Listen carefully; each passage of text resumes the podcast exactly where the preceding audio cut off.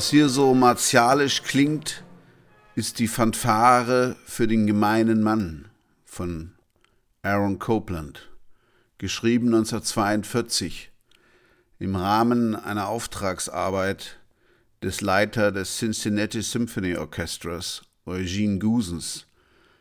Der wollte, wie schon im Ersten Weltkrieg, Komponisten dazu gewinnen, Fanfaren zu schreiben, um mitreißende und bedeutende Beiträge zum Krieg zu leisten.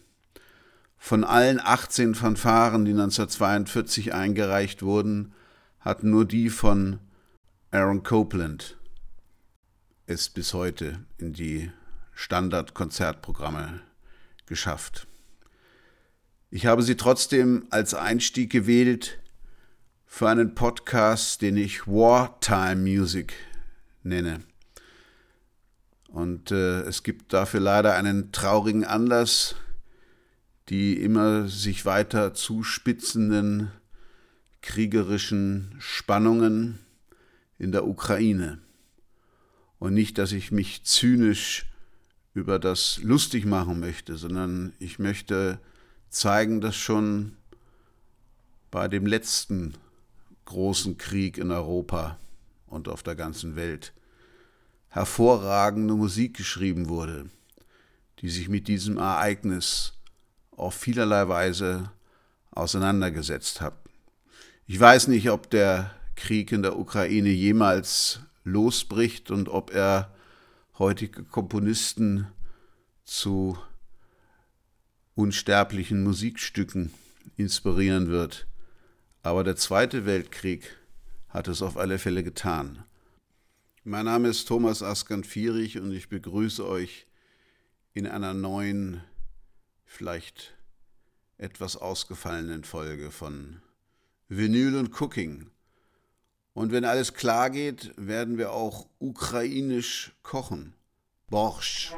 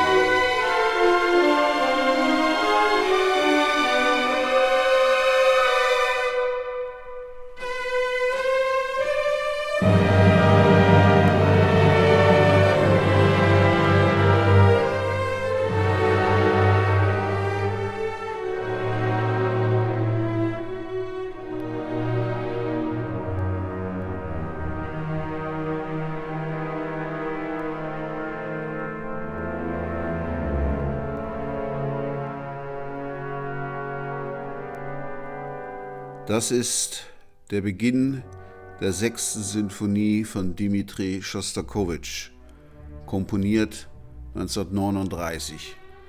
Und für mich klingt das, als hätte der Russe geahnt, was im Sommer dieses Jahres passieren würde.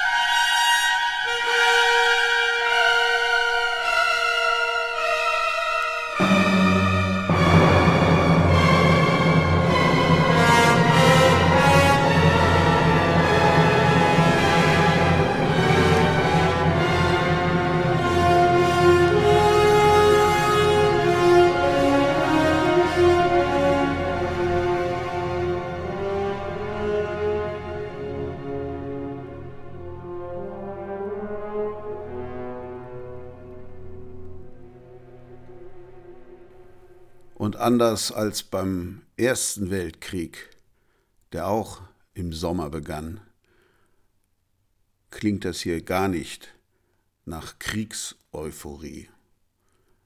Bernhard Haitink dirigierte das Konzertgebouw-Orchester in Amsterdam. Und dann überzogen Hitlers Truppen halb Europa mit dem Blitzkrieg. Zunächst wandten sie sich ja bekanntlicherweise nach Westen. Und dort lebte der französisch-schweizerische Komponist Arthur Honegger. Und der hat gleich drei Sinfonien im Zeitraum des Zweiten Weltkriegs geschrieben, die sich alle auch implizit oder explizit mit dem Krieg und den Ereignissen dieses Krieges beschäftigten. Seine zweite Symphonie schrieb er 1941 im besetzten Paris und er erinnert sich an diese Zeit thermisch, wie er sagt. Es war saukalt und er hatte nichts zum Heizen.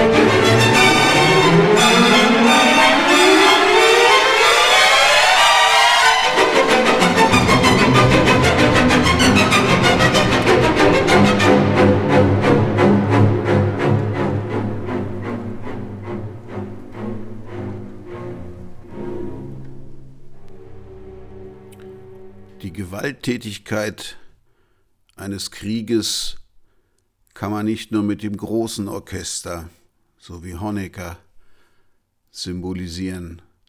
Das schafft Schostakowitsch auch in seinem dritten Streichquartett.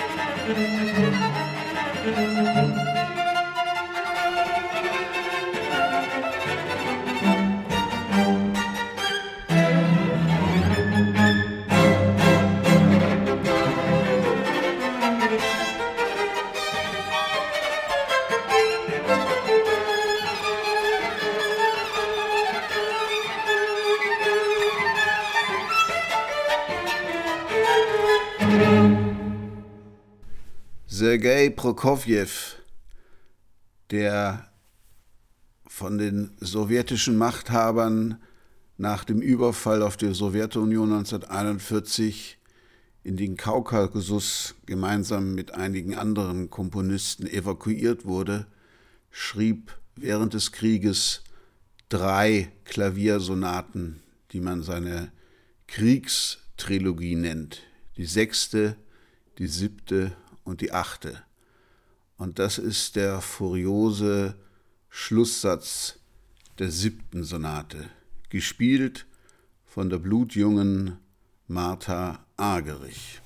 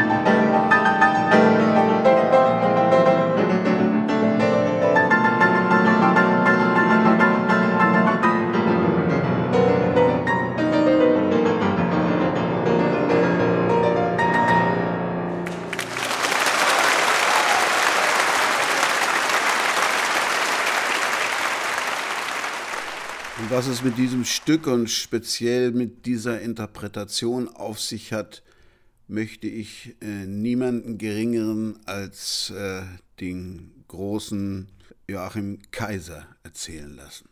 Liebe Zuhörer, die Ecksätze der siebten Sonate von Prokofjew verraten in ihren Vortragsbezeichnungen, was auch das Notenbild vehement bestätigt.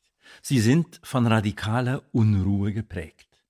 Der heikle, immerhin noch relativ gemäßigte, manchmal auch ziemlich wüste Conbrio-Sechzehntel ins Klaviergefecht schickende Kopfsatz heißt Allegro inquieto.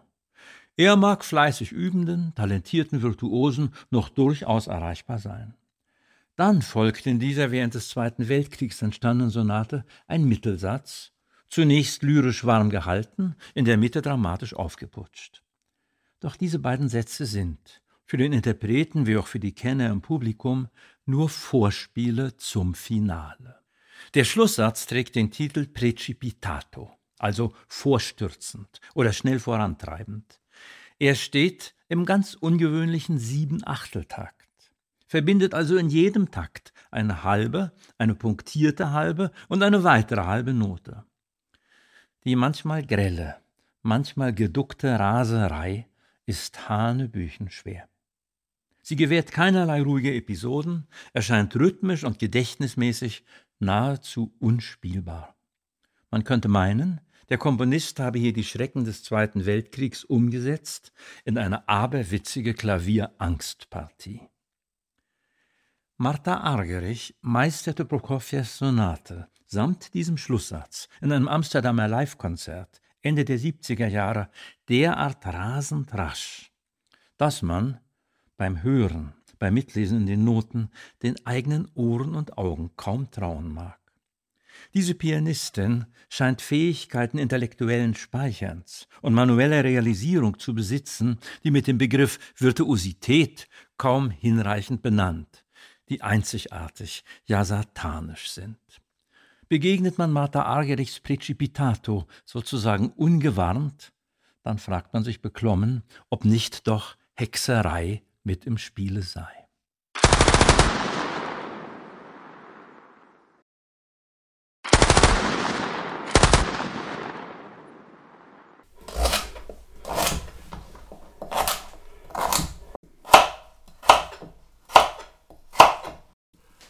Ja, willkommen mal wieder in meiner Küche. Wir machen anlässlich der, also, wir machen aus Solidarität zu unseren ukrainischen, europäischen Brüdern und Schwestern ein, einen Borsch. Borsch. Das ist eine rote Rübensuppe und so ungefähr so etwas wie das ukrainische Nationalgericht. Wir machen eine etwas abgespeckte Version. Die roten Rüben kaufen wir nicht frisch mit Schale und roh, sondern vorgekocht, abgepackt im Supermarkt. Gibt es auch beim Gemüsehändler. Ich habe sie beim Gemüsehändler gekauft, weil dann sparen wir uns das mühsame Schälen, bei dem dann doch immer die Hände ziemlich eingefärbt werden. Also die habe ich schon vorbereitet. Und wir machen, das ist ganz wichtig, wenn man eine Suppe macht und die wirklich gut schmecken soll, dann muss man sich die Brühe selber machen. Deswegen habe ich beim Metzger meines Vertrauens ein Beinfleisch gekauft. Es geht natürlich auch jedes andere Suppenfleisch, also Rind. Und das werde ich jetzt in zwei Liter, das sind so ungefähr ein halbes Kilo. Und das werde ich in zwei Litern ungesalzenem Wasser kochen. Köcheln. Und die gebe ich da jetzt mal rein.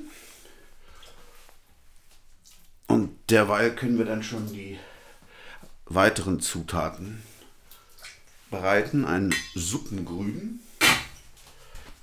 Wir brauchen also für die Brühe noch ein klassisches Suppengrün. Ihr wisst ja, da gehört eine Petersilienwurzel, ein Sellerie, Karotten, noch eine gelbe Karotte, ein bisschen Lauch und Petersilie dazu. Das werde ich jetzt einfach klein hacken. Das muss man also jetzt nicht super fein schneiden, das kocht dann eh lange. Denn dieses, dieses Fleisch mit dem Gemüse soll ungefähr zweieinhalb Stunden kochen. Bei leichter, bei leichter Hitze.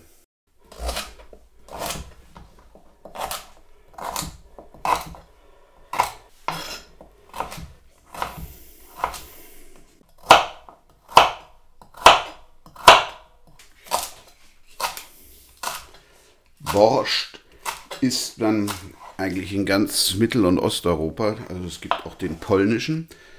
Der ist dünner, das ist so eine Art Trinksuppe.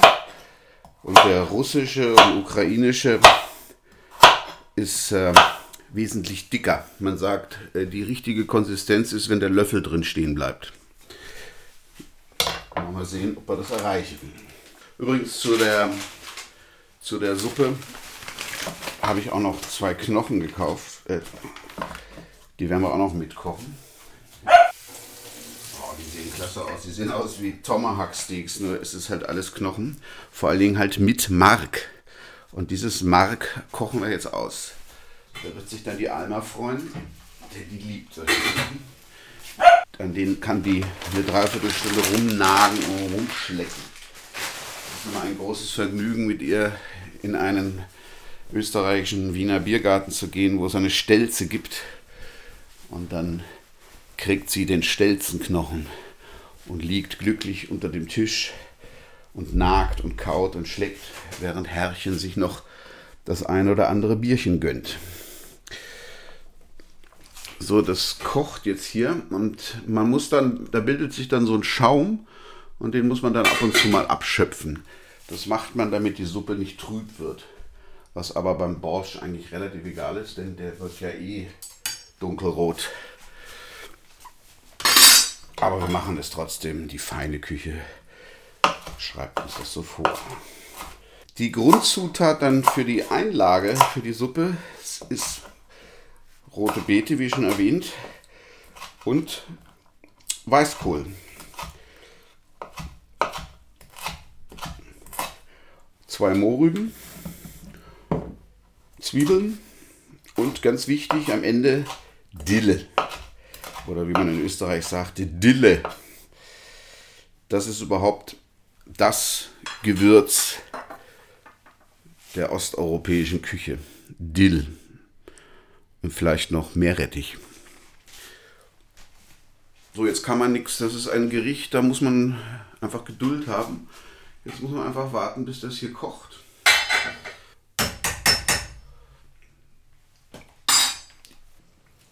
So, ich, das äh, Fleisch hat jetzt so 20 Minuten geköchelt, also ordentlich gekocht. Und ich habe immer wieder den Schaum abgegriffen. Der sieht ziemlich eklig aus, aber das hört dann irgendwann auf. Und jetzt bildet sich kein Schaum mehr. Und jetzt tue ich das geschnittene Gemüse hinein. Und zwei Lorbeerblätter, Pfeffer, ganze Körner. Das wird dann am Ende alles abgeseit. Und jetzt kommt auch Salz dazu. Ja, und dann Hitze runterdrehen. So auf zwei. Deckel drauf. Und das Ganze zweieinhalb Stunden kochen lassen. Doch es gab auch andere Kompositionen, die während und zum Zweiten Weltkrieg geschrieben wurden. Zum Beispiel Schostakowitsch berühmte Leningrader Symphonie von 1941. Ich widme meine siebte Symphonie unserem Kampf gegen den Faschismus, unserem unabwendbaren Sieg über den Feind und Leningrad meiner Heimatstadt, schrieb Schostakowitsch am 29. März 1942 in der Pravda. Die Widmung betraf den Widerstand und den späteren militärischen Sieg bei der deutschen Leningrader Blockade während 871 Tagen vom 18. September 1941 bis zum 27. Januar 1944 verhungerten dort schätzungsweise eine Million Zivilisten. Die Symphonie beginnt recht idyllisch und das sollte den friedlichen Aufbau der Sowjetunion in Töne setzen. Und in diese Idylle bricht dann das zentrale Thema mit elf Variationen ein, was wir gleich hören werden. Dieses Thema wird allgemein als Invasionsthema bezeichnet. Es soll den Einmarsch der faschistischen Truppen in die Sowjetunion symbolisieren. Das Thema hatte Schostakowitsch aber schon vor Beginn des deutsch-sowjetischen Krieges um 1939 oder 1940 geschrieben. Und diese Variationen sind in Form einer Passacaglia geschrieben, mit einem ähnlichen Aufbau wie beim Bolero von Ravel. Ein einfaches Thema, zunächst ganz harmlos, das vor dem Hintergrund des trockenen Klopfens einer kleinen Trommel kraftvoll anwächst und sich zu einem furchterregenden Symbol der Unterdrückung entwickelt. Aus den von Solomon Wolkow herausgegebenen Memoiren des Komponisten, die durchaus umstritten sind, geht der Hinweis hervor, dass Schostakowitsch dieses Thema einst auch als Stalin-Thema bezeichnete. Nach einer Aussage von Schostakowitsch selbst bricht dieses Thema plötzlich in unser friedliches Leben ein. Es ist also nicht nur Hitler und seine Truppen, sondern es ist auch Stalin, den Schostakowitsch hier porträtiert. Auf der anderen Seite verwendet äh, Schostakowitsch als Melodie, also als Grundmotiv für dieses Thema, eine Melodie von aus Franz Lehas Operette Die lustige Witwe, die zu Hitlers Lieblingswerken gehörte.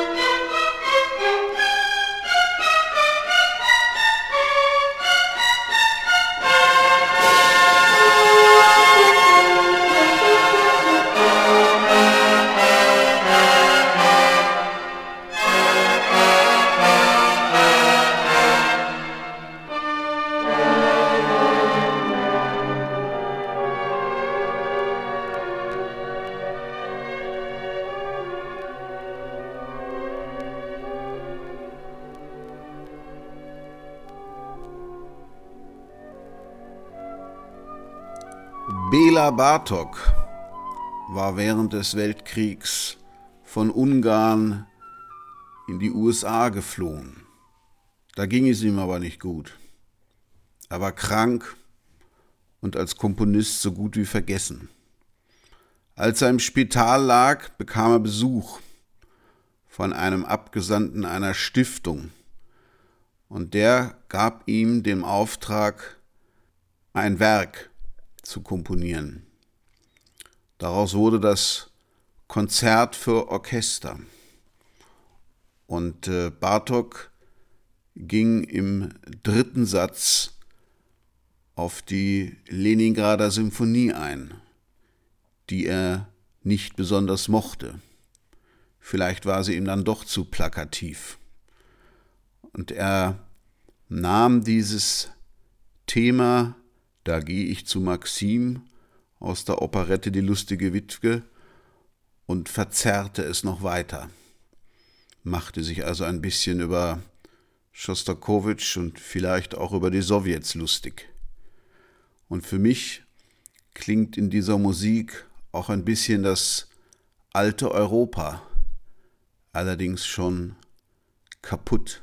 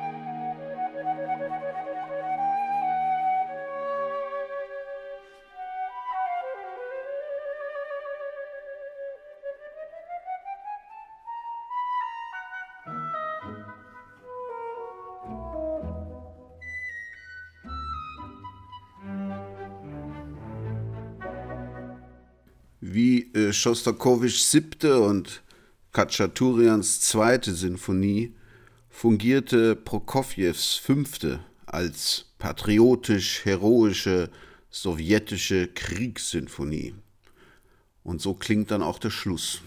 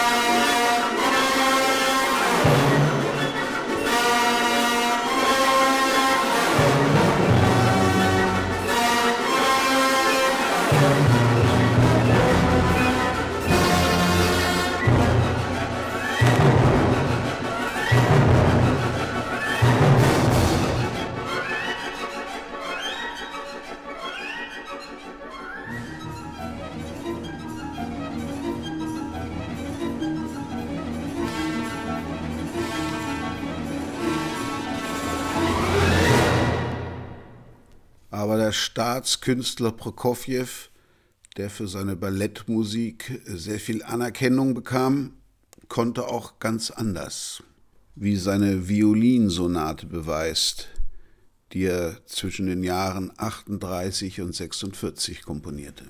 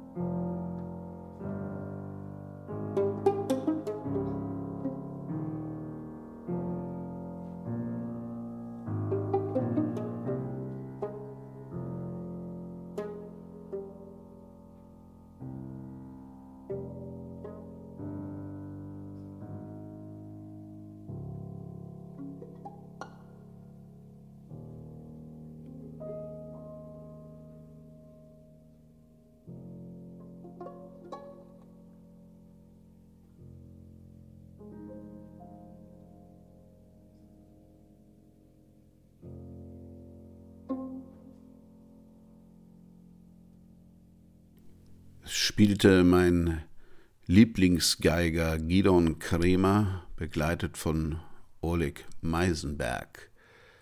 Auch der eben erwähnte Aram Kachaturian musste nicht immer heroisch aufbauend klingen, wie sein fantastischer Walzer von 1944 beweist.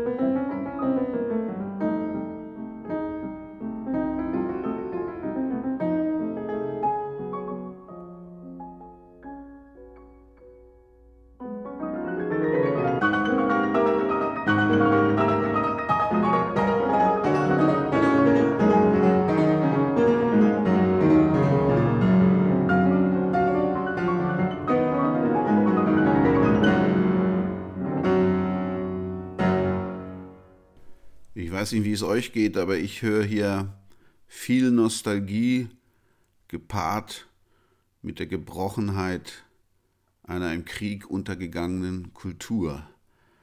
Und auch Dmitri Schostakowitschs zweites Klaviertrio von 1944 drückt ähnliche Gefühle aus, gepaart mit viel Trauer über die Zerstörungen und unendlichen Leiden durch den Krieg.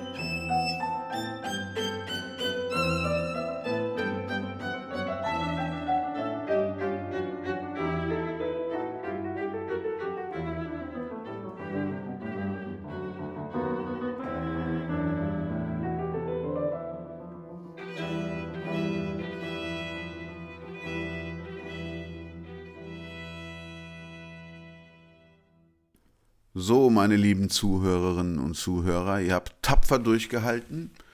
Die Musik war nicht immer leicht zugänglich und damit endet Teil 1 von Wartime Music. Die Knochen und das Beinfleisch köcheln immer noch vor sich hin und äh, wenn ihr mögt, hören wir uns wieder in Teil 2, der dann noch ein bisschen anstrengender wird, vor allen Dingen moderner. Und dann kochen wir auch unseren Borsch fertig. Borsch.